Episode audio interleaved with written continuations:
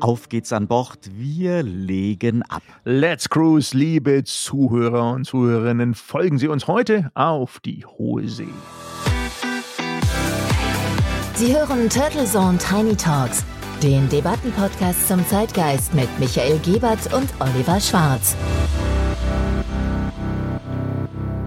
Guten Morgen und herzlich willkommen zur Episode 151 der Turtle Zone Tiny Talks. Es wünschen Ihnen ein frohes neues Jahr und begrüßen Sie am Mikrofon Oliver Schwarz und Michael Gebert. Natürlich schön, dass Sie als Freunde des gepflegten zeitgeistigen Debattenpodcasts auch wieder im neuen Jahr Montag für Montag am Morgen mit uns dabei sind. Ihnen natürlich auch von mir alles Gute, viel Gesundheit und Optimismus und allzeit einen guten Podcast am Ohr. Ja, Optimismus ist derzeit sicherlich die Goldwährung und für einen guten Podcast werden wir uns auch dieses Jahr wieder jede Woche für Sie ins Zeug legen. Ja, Goldwährung, das ist ja das Einzige, was auch wirklich immer wieder häppchenweise nach oben geht, lieber Oliver. Ich habe letztens mal wieder geschaut, das sieht sehr schön aus und ich hoffe, dass natürlich auch viele unserer Zuhörerinnen und Zuhörer ein bisschen Goldreserven in Form von Krügerrand und Co. daheim haben. Aber Spaß beiseite, so machen wir das und heute im Speziellen nehmen wir Sie mit auf eine Kreuzfahrt und stechen mit Ihnen zusammen auf hohe See. Das wird spannend, das wird schön und Kreuzfahrten erfreuen sich weltweit hoher Beliebtheit. Wir blicken auf die Boombranche und die Trends, denn natürlich gibt es auch kritische Stimmen und auch die Reedereien stehen vor großen Herausforderungen. Ja, wir haben das ja miterlebt. Das Motto ist ja immer größer, immer mehr Entertainment und das scheint vorzuherrschen bei all den großen Reedereien, wenn man zumindest die Nachrichten von immer neuen Superlativen bei den aktuell sich präsentierten, aber auch dieses Jahr kommenden Kreuzfahrtschiffen mal anschaut und das verfolgt. Doch die Branche bietet wirklich anscheinend für jeden etwas. Auch Individualreisende und ganz spezielle, eher, eher auf Exotik oder experimentelles Reisen getrimmte kommen mittlerweile auf ihre Kosten und sogar Alleinreisende, die Solo-Traveler, die lange Zeit sehr teuer zuzahlen mussten, kriegen entsprechende maßgeschneiderte Angebote. Gleich legen wir ab nach unseren Sponsorenhinweisen. Dieser Podcast wird Ihnen präsentiert von Visual Communications Experts. Wir bringen Sie auf Sendung. Video, Livestreaming, Webinare und Podcasts. Ihre Experten für Audio und Video in der Unternehmenskommunikation. Weitere Informationen unter www.visual-communications-experts.com. Dieser Podcast wird Ihnen präsentiert von LivePR, das Tool zur Abwicklung Ihrer digitalen PR. Wir veröffentlichen und verbreiten Ihre Story, damit sie von Ihrer Zielgruppe gefunden und gehört wird. Suchmaschinenoptimiert, reichweitenstark und auswertbar. Mehr Informationen unter livepr.de/info. So, wir sind wieder zurück zu Turtle Zone Tiny Talk. Sie sind hier genau richtig und Sie hören die Episode 151. Die Kreuzfahrtbranche ist unser heutiges Thema und unsere eigenen Eindrücke sind ja noch frisch und prägnant, Michael, denn wir waren bei der Tauffahrt der NCL Viva mit an Bord, einem wirklich beeindruckenden Schiff, das viele Trends setzt und auch mit vielen Vorurteilen gegen Kreuzfahrten aufräumt. Ja, zumindest versucht es die Reederei. Es ging los in Lissabon, was an sich immer auch eine Reise wert ist, ging dann über verschiedenste Stops, gedehnt und auch bei, soweit ich mich noch erinnern kann, Oliver, immer eigentlich sehr guten Wetter nach Miami und dort warntete dann niemand Geringeres als der Popsänger und aktuelle Legende schon fast, Luis Fonsi zur Taufe um diesem neuen Schiff alles Gute zu wünschen. Ich gestehe, für mich war das seit Kindertagen die erste Kreuzfahrt, obwohl ich ja sehr, sehr gerne Schiff fahre, meistens aber halt Fähren in Griechenland. Das kann man eben doch nicht vergleichen. Kurzum, ich hatte Vorurteile oder um es etwas neutraler zu formulieren, ich war aufgeregt, was mich so erwartet. ja, Sie müssen sich das so vorstellen. Liebe Zuhörerinnen und Zuhörer, ich hatte dann dort den Oliver natürlich in Lissabon getroffen. Du warst ja vorher noch auf einer ganz großen Konferenz und ähm, die Konferenz war Tagesgeschäft, aber als es dann an Bord ging und wir beide dieses riesige Schiff erstmal gesehen haben, ich glaube, da hat es bei uns vor Vorfreude in beiden Bäuchen ein bisschen gebrummelt. Und ja, du hast ja äh, in dem Fall auch schon vorher zumindest bekannt gegeben, dass du ungern mit Tausenden von Menschen an riesigen SB-Restaurants und gefühlt an den Buffets dann auch in großen Formen dir das Essen aufladen musst und dass du das hast, da bin ich völlig bei dir. Und dass es natürlich auch keinen Handtuchkampf geben sollte, die Urlaubssportart der Deutschen und auch der Engländer, wie man so sagt, und dass wir das auf keinen Fall dort kultiviert sehen wollen. Nein, im Gegenteil. Und es war wirklich ganz schön zu beobachten, dass in dem Fall die NCL Viva auch dir ein tolles Urlaubserlebnis bieten konnte, ohne dass wir hier in dem Fall von irgendwie preislich, aber auch inhaltlich von einer echten super Luxusreise sprechen können. Ich glaube, das bringt es gut auf den Punkt. In Kindertagen, da gab es ja noch diese Kreuzfahrt mit diversen Klassen. Jetzt auf der Viva gab es zwar auch so ein paar besondere Bereiche wie einen Premium Beach Club oder den exklusiven Haven Bereich, aber wir haben wirklich die ganze Reise über überall einen gefühlten Premium-Service erlebt, überall tolle Restaurants mit elegantem Frühstück oder Dining am schönen Fenstertisch. Und das bei einer sehr hohen Flexibilität, die ja anscheinend in der Branche noch gar nicht normal ist, sondern eine Besonderheit von NCL. Ja, da hast du recht. Also ähm, das Thema, wie sich die einzelnen Kreuzfahrtanbieter aufstellen, ist dann schon natürlich auch einer gewissen Zielgruppe, so zumindest richten die sich ja auch auf, vorbehalten. Diese Zielgruppe hat NCL, glaube ich, eingekreist in, ähm, ja, in dem Fall auch Familien und auch Reisen, die, die definitiv eben nicht abgefüllt und abgefüttert werden wollen kann das zwar auch, aber das steht definitiv nicht im Mittelpunkt. Und ich bin ja von uns beiden da in dem Fall jetzt zumindest der etwas erfahrenere Kreuzfahrer und habe dann auch schon einige verschiedene Konzepte erlebt und bin auch selber immer wieder bei Norwegian hängen geblieben, in dem Fall NCL, denn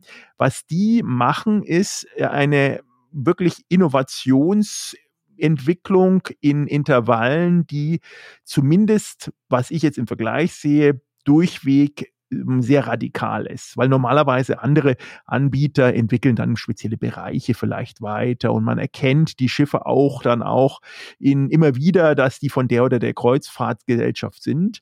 Und NCL hat in dem Fall jetzt wirklich ähm, alles neu gemacht und in Frage gestellt. Es fängt schon bei der Formsprache des Schiffes von außen an. Das gab es in dieser sogenannten Prima-Klasse, wie diese neue Klasse heißt, bislang überhaupt nicht. Bis hin zu neuen Food-Konzepten Konzepten, aber natürlich auch Entertainment-Konzepten äh, in, in den großen, quasi stadienartigen Vorführräumen, die komplett umgebaut werden können, von Musical Purpose bis hin zu Tanzsalons.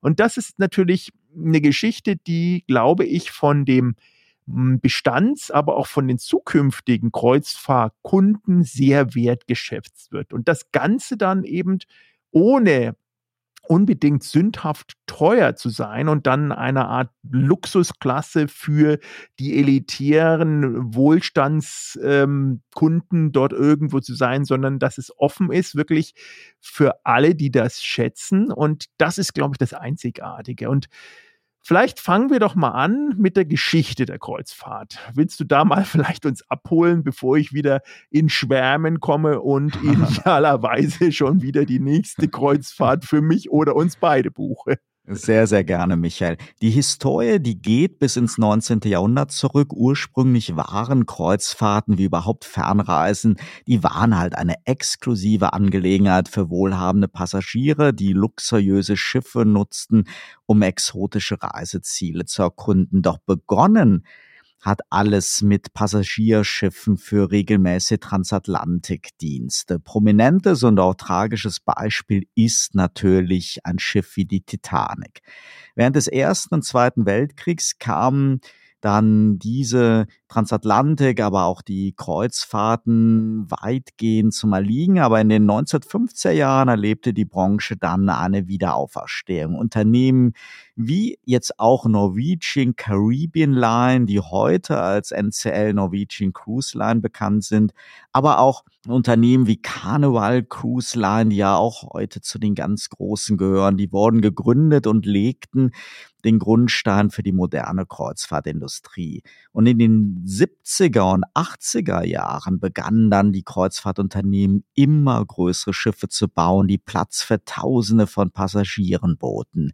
Die Einführung von Unterhaltungsangeboten kam hinzu, immer vielfältigere Poollandschaften, Spezialitätenrestaurants und auch komfortablere Kabinen an Bord die trugen dann dazu bei, Kreuzfahrten für ein breiteres Publikum attraktiv zu machen, weil darum geht es ja über einer wachstumsorientierten Branche, dass ich auch immer neue Zielgruppen anspreche und das in die Breite trage. Und die Kreuzfahrtbranche, die erlebte dann spätestens seit den 1990er Jahren eine Globalisierung, wobei immer mehr Unternehmen dann internationale Routen angeboten haben. Das war eben vorher auch nicht so der Fall. Heute gibt es ja eigentlich gar keine Route über zig Länder hinweg, die nicht äh, bedient oder angeboten wird. Die Vielfalt ist da riesig und es entstanden zusätzlich dann noch spezialisierte Kreuzfahrten, darunter Expeditionskreuzfahrten in die Antarktis sowie Flusskreuzfahrten auf den wichtigsten Flüssen der Welt die immer größeren Kreuzfahrtschiffe, die haben aber dann natürlich auch polarisiert und viele Kritiker auf den Plan gerufen, denn die schwimmenden Städte, die standen ja nicht ganz zu Unrecht unter dem Generalverdacht der Umweltbelastung und Ressourcenverschwendung. Und es ist ja auch teilweise Wahnsinn, wenn du auf so einer Insel wie Malta bist, bist eigentlich auch quasi auf dem, auf dem höchsten Punkt der Hauptstadt und da liegt ein Kreuzfahrtschiff und vom oberen Deck gucken sie dir quasi Auge in Auge. So riesig ist das Schiff. Das ist, das ist halt schon Wahnsinn. Und in den letzten Jahren hat die Kreuzfahrtindustrie dann aber vermehrt darauf reagiert und die Nachhaltigkeitsanstrengungen intensiviert, um die Umweltauswirkungen halt einfach möglichst zu minimieren. Dies umfasst dann auch den Einsatz umweltfreundlicherer Antriebssysteme, aber auch das Thema Abfall ist sehr wichtig. Überarbeitetes Abfallmanagement ist sicherlich eine ganz wichtige Maßnahme. Ja, und dann kam halt Covid und die Kreuzfahrtindustrie wurde dann besonders hart von der Covid-19-Pandemie getroffen, was dann zu erheblichen Betriebsunterbrechungen und Herausforderungen für die Branche führte, weil kann man sich natürlich vorstellen, die schönen Abstandsregeln, das lässt sich natürlich nicht durchhalten, wenn man halt ein paar tausend Menschen an Bord hat. Aber das ist heute vergessen. Die Zeichen stehen wieder auf Expansion und Innovation und man hat den Eindruck, dass dass eine Rekordzahl an neuen Megaschiffen in Dienst genommen wird. Die Branche freut sich großer Nachfrage, muss aber dennoch diversifizieren, denn längst können ja die Giganten überhaupt gar nicht mehr alle Traumziele anlaufen oder sind einfach auch zu groß für Kanäle wie den Suezkanal und immer mehr Destinationen verschärfen ja auch die Bedingungen, die Anforderungen, die Spielregeln für die schwimmenden Kolosse. Ja, und mit dem Wachstum und immer neuen Angeboten und Routen geht auch einher, dass die Vorstellungen und Wünsche der Passagiere diverser werden. Da kommen jetzt neue Zielgruppen, wie ich eben jetzt auch bei unserer Reise im letzten Jahr hinzu. Und auf der Viva, da haben wir zum Beispiel jetzt jede Menge Infinity Pools gehabt. Eine dreistöckige Go-Kart Racing Bahn und eine Musical Premiere wirklich in Broadway Lizenz und Qualität erlebt und schwer vorzustellen, wie man das noch toppen kann. Aber die Macher, die denken halt längst in neuen Kategorien und über die nächste Generation an Schiffen. Und dazu gehören dann auch definitiv diese Solo-Traveler und andere neu entdeckte Zielgruppen besonderen Angeboten und natürlich auch immer schönere Kabinen und Lounges. Ja, also ich glaube, erstmal vielen Dank, Oliver. Äh, absolut, die Einstimmung in unser heutiges Thema ist dir gelungen. Und im Rahmen unserer Reise, wir waren ja nicht untätig, wir haben uns ja mit enorm vielen Leuten auch äh, vor Ort, das ist ja dort eingeteilt in die nautische Hierarchie und die Hierarchie eines Hotels und haben uns dann in dieser Struktur auch mit den entscheidenden Leuten getroffen und unterhalten. Und du hast ja dann auch dort mit dem Man in Charge für dies alles, was Hotellerie ist, nämlich dem General Manager Nelson Martins, zum einen unterhalten und ein großes Interview geführt und eine Dame, die uns beiden quasi fast täglich immer wieder auch in den Tag eingestimmt hat über die Lautsprecher überall an Bord. Da konnte man im positivsten aller Sinne gar nicht entkommen. Die Marjana Sloditska, die war die Cruise-Direktorin und das war wirklich äh, quasi, glaube ich, ihr Traumjob. So zumindest hat mir das, äh, kam mir das vor und äh, absolut, ja. Wir haben äh, dort dort äh, geschafft, die auch, äh, denke ich, so ein bisschen aus äh, der Reserve zu locken und mit deiner Fragestellung spannende Interviews geführt, die dann auch bald in unserem Schwester-Podcast Turtle Zone veröffentlicht werden. Also da auch nochmal reinklicken. Wir weisen natürlich darauf hin, die sind sehr zu empfehlen. Und jetzt so ein bisschen als Teaser hast du ja auch so ein paar Ausschnitte mitgebracht. Jetzt hast du ja vorhin ausgeführt, wunderbar, Oliver, das Thema immer größer, weiter, mehr. Und man muss ganz klar sagen, äh, die Kreuzfahrtindustrie ist im Vergleich jetzt von den Zahlen her zu der Gesamtindustrie ähm, zum Thema Urlaub die kleinste Branche. Also die Umsätze laut Prognosen Statistiker äh, sind ungefähr 27, 5 Milliarden. Ähm, das ist ähm, im Vergleich zum Gesamtthema äh, durchaus wenig. Allerdings im, im, im, im Kontext wiederum dann sehr, sehr spannend, weil sich die Kreuzfahrtindustrie in enorm steigenden Märkten immer weiter ausbreitet. Und das ist sozusagen der Bestandsmarkt ist Amerika und die sich verändernden Märkten neben Europa ist China, Asien und Indien. Also und da natürlich Fokus China und Indien, da wird es immer mehr Aktivität auch in der Zukunft geben. Das ist traditionell für den sehr amerikanisch geprägten Markt, weil auch die ganzen großen Anbieter, allen voran dann eben auch äh, Carnival, Royal Caribbean, NCL. Ähm, das sind die Top-Reedereien da draußen und die müssten auch mit dem anderen ähm, Reiseverhalten, aber auch dem anderen Interessensverhalten der asiatischen neuen Kundschaft zurechtkommen. In Europa haben das so ein paar Spezialisten wie MSC und AIDA geschafft. Und wer einmal auf einen dieser Schiffe von den beiden Kreuzfahrtreedereien war, der hat schon gemerkt, dass es äh, durchaus europäischer zugeht als jetzt zum Beispiel auf einem Norwegian-Schiff. Ja. Also der Markt ist definitiv noch klein, die Wachstumsraten sind riesig und die Investments auf der anderen Seite vielversprechend, weil auch unser Schiff, auf dem wir jetzt da rumgetuckert sind, war mit knapp einer Milliarde Investment durchweg ein nicht zu unterschätzender Wirtschaftsfaktor, der ja auch Kostenabschreibung und Finanzierungsmöglichkeiten bieten muss. Und da geht es natürlich auch gerade bei diesen fahrenden Städten um Umwelt und Nachhaltigkeit. Und die großen Anbieter, inklusive Norwegian, mit dem wir gefahren sind, kommen gar nicht umher, sich dort ähm, um das Thema nicht nur zu kümmern im Sinne von Landstromanschlüssen, schwefelarmen Treibstoff, Katalysatoren, aber auch äh, ganz normale Sachen wie zum Beispiel bis vor kurzem gab es noch Plastikflaschen, die gibt es überhaupt nicht mehr.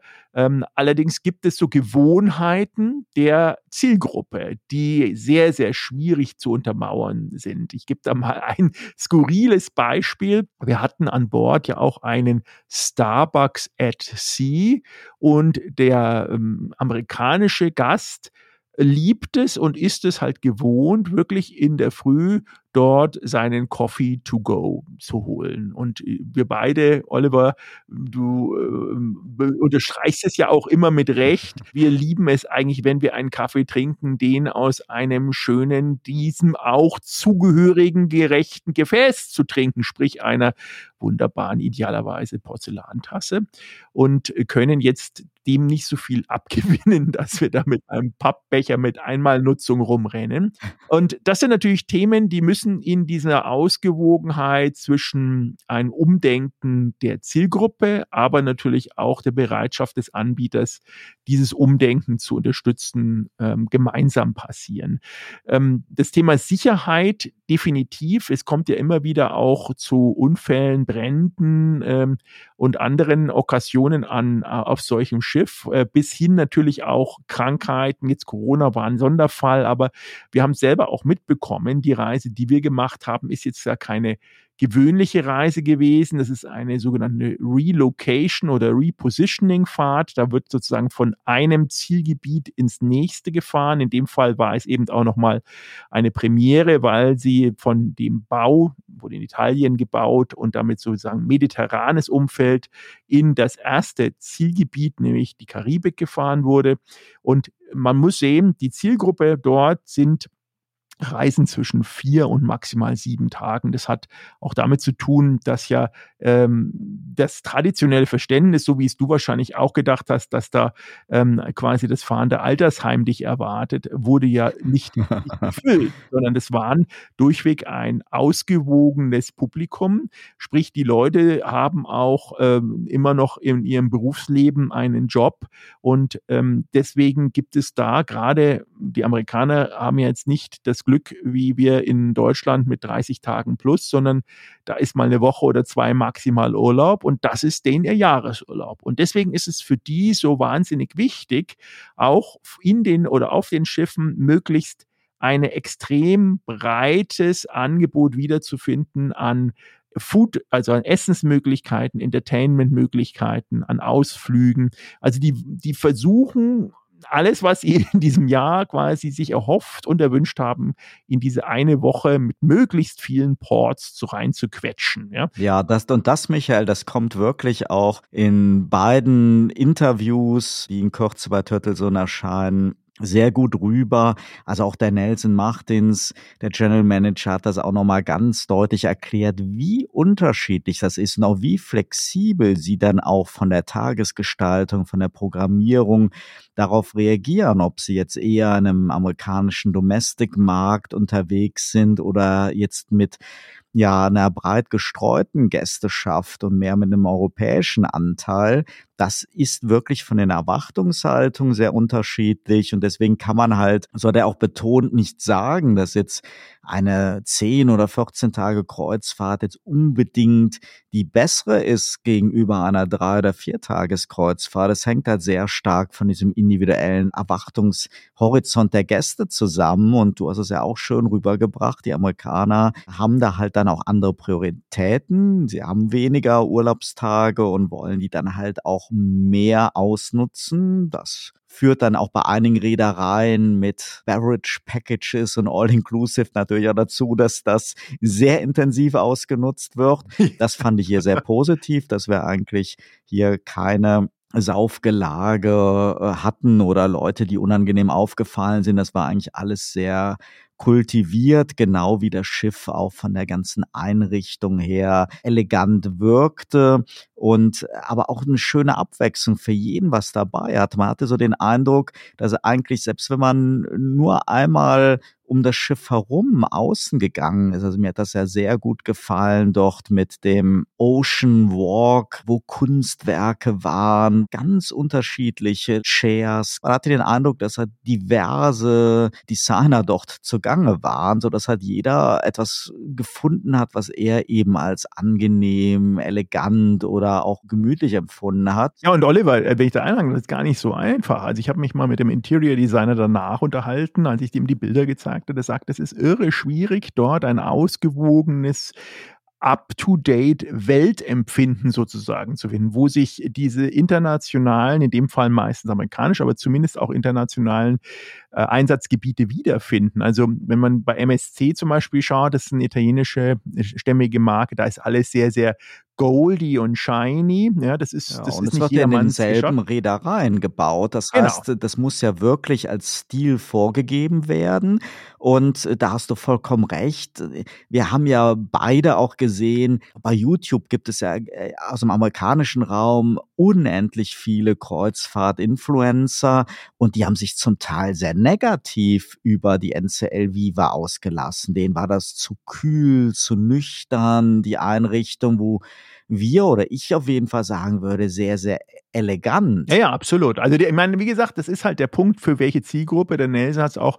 Und man muss auch sagen, es gibt natürlich, ähm, bei uns kommt ja dann auch mal medial so, so Städte wie Venedig und Dubrovnik an den Start, die jetzt ja auch Kreuzfahrtschiffe deutlich eingeschränkt haben. Also Stichwort Overtourism, Umweltbelastung und wenig lokale Wertschöpfung. Und die Amerikaner machen gerade in den kurzen Trips, drei, vier Tage aus diesen Regionen rund um ähm, Florida raus, eben Fort Lauderdale, Miami, äh, das sind so die, die Hotspots. Dort werden dann immer mehr auch eigene Inseln angefahren, die also der Reederei gehören, wo ähm, klar gesagt wird, hier, das äh, ist aus Sicherheitsgründen, aber auch damit die Wertschöpfungskette quasi bei uns ist und wir hier auch kein Overtourism bei euch haben, äh, fangen wir die vorher alle ab. Das hat natürlich extreme Nachteile, aber für die eigentliche in sich geschlossene Kreuzfahrtindustrie und das Angebot ist das natürlich super. Das heißt, du kommst zum Beispiel halt aus einer NCL-Design-Umgebung und findest das Gleiche dann wieder auch auf der Insel, kannst alles mit deiner normalen Zimmerkarte bezahlen und gehst wieder zurück und Quasi so ein Ressortdenken auf See und an Land quasi nahtlos ineinander übergehend. exakt, exakt. Und die Amerikaner lieben das, ja, also die finden das gut. Für mich wäre sagen, das über, überhaupt das wäre eine. Katastrophe für mich, absolut, ja, ja. Und, und Michael, ich habe mit dem Nelson Martins, wir haben es ja gesagt, ich habe ein paar Ausschnitte mitgebracht, dem General Manager auch über diesen Trend zu immer größeren Schiffen gesprochen. Du hast es ja auch schon angerissen und ich habe ihn halt gefragt, wie die Zukunftsstrategie von NCL aussieht und vielleicht hören wir da einfach mal kurz rein. You see, the, the, the market at the moment is, uh, is pushing on that direction. Er erklärt, dass man uh, bei NCL immer mehrere neue Schiffe einer Klasse gemeinsam plant. Und die NCL Viva ist das zweite Schiff der sogenannten Prima-Klasse. Bei der Projektplanung in der Werft werden 6300. diese auch gar nicht mit Namen 6299, benannt, sondern mit uh, Nummern. Und die Viva hat 6298 zum Beispiel die. Nummer So let's say 6200 and 6299 und 6301 das Schwesterschiff, die Prima, hat die size. So these two ships will be a little bit 6298 und. Er uh, bestätigt auch, dass der Markt another 200 allgemein, auch 200 bei vielen amerikanischen another 400 Reedereien eher so in Richtung immer größere Schiffe 4000. geht. And Aber jetzt in dem uh, Fall don't haben sie, wie gesagt, sechs Uh, Schiffe, wo sie halt wissen, wie es weitergeht. Also die nächsten beiden, das ist dann ja die project. 6003 und dann die Uh, the industry 6301, has, die uh, has gehören halt zur gleichen Kategorie und werden ungefähr die gleiche Größe haben. Da variiert man ein bisschen mit der Kabinenaufteilung. Da wird es also maximal tendering. 200 We do not have zusätzliche Kabinen geben. Bei den Schiffen to certain 5 und ports, 6 uh, in diesem. Projektzyklus, da hält man sich das noch offen, beobachtet momentan so ein bisschen die in Marktakzeptanz, dann auch die Nachfrage eben dieser Solo-Travelers, äh, wo NCL ja after wirklich der Pionier drin ist. uh, Aber der Nelson Martins rechnet eben nicht damit, dass es sich um deutlich größere uh, Megaschiffe handeln wird. Diese Uh, Entscheidung, die steht uh, dann bei der nächsten Klasse, bei dem nächsten Projekt 27 wieder mit ships, so we, sechs we can Schiffen cater an. Und aus seiner Sicht hat der Markt Nachfrage uh, für beide Konzepte und er hat auch immer me wieder die Einschränkung betont, die mit einer Schiffsgröße halt einhergehen und schon bei einem 45 Schiff mit guests, so it 3000 was, uh, Passagieren wie der Viva 45 kann man so it's 90 einfach nur Häfen anlaufen, in denen man auch festmachen kann. Es gibt einfach nicht mehr diese kleinen Beiboote für das Tendering, die ich noch aus. Kindertagen kenne. Da ist man oft dann in so kleine Boote gestiegen. Das gibt es bei diesen großen Schiffen halt nicht mehr. Das heißt, die outside Ziele sind beschränkt und irgendwo natürlich auch die Route. Und hat man ein Megaschiff, dann kann man halt Kanäle und Passagen einfach nicht mehr überall befahren und die Reedereien, die haben halt spezielle Abteilungen, die sich permanent mit den besten und attraktivsten Routen beschäftigen.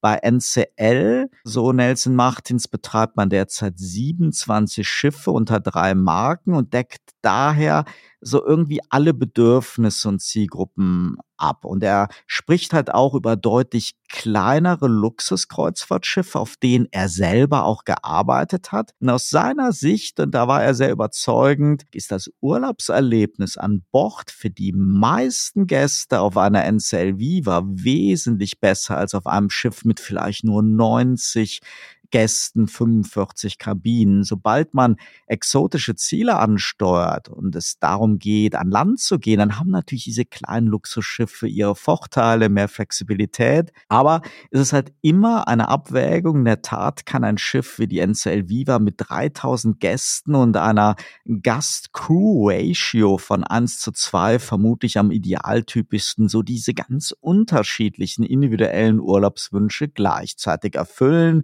Wie du es ja auch gesagt hast, dann sind Amerikaner an Bord, Europäer an Bord, Asiaten an Bord. Jeder hat äh, so seine unterschiedlichen Wünsche und das kriegt man halt auf einem sehr kleinen Luxusschiff jetzt nicht so individuell abgebildet wie auf so einem Schiff wie der NCL Viva. Und er rechnet in jedem Fall nicht mit noch mehr Gigantismus. Ich habe ihn da auch darauf angesprochen, auf diese Designstudien, wo man teilweise ja noch, noch gigantisch riesigere Architekturstudien den sieht, da glaubt er nicht dran.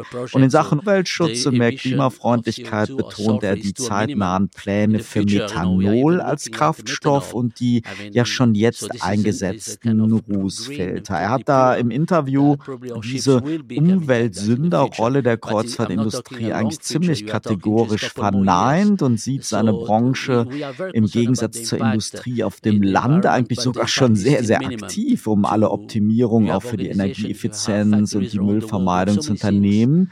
So we'll do our part, we'll do our part and we are in compliance with all. Es ist immer wieder spannend, wieder so der Branchen-Insider-Blick und das gängige Klischee in der öffentlichen Meinung doch teilweise vehement auseinanderdriften. Ja, ja, ja, ja. Also ich glaube, das ist halt wirklich äh, eine ganz unterschiedliche Zielgruppe. Jetzt wir als Solo-Treffler haben natürlich da auch ganz eigene Erfahrungen gehabt. Sie müssen sich vorstellen, äh, liebe Zuhörerinnen und Zuhörer, es gibt dann auch eine Solo-Lounge, wo dann äh, man sich quasi so bibliotheksartig zurückziehen kann und wenn man will, äh, auch mit anderen Reisenden, die alleine reisen, ins Gespräch Gespräch kommt, aber gibt es auch Bücher, die man lesen kann, beziehungsweise dann ja so eine Art Rückzugsgebiet, eine kleine Oase.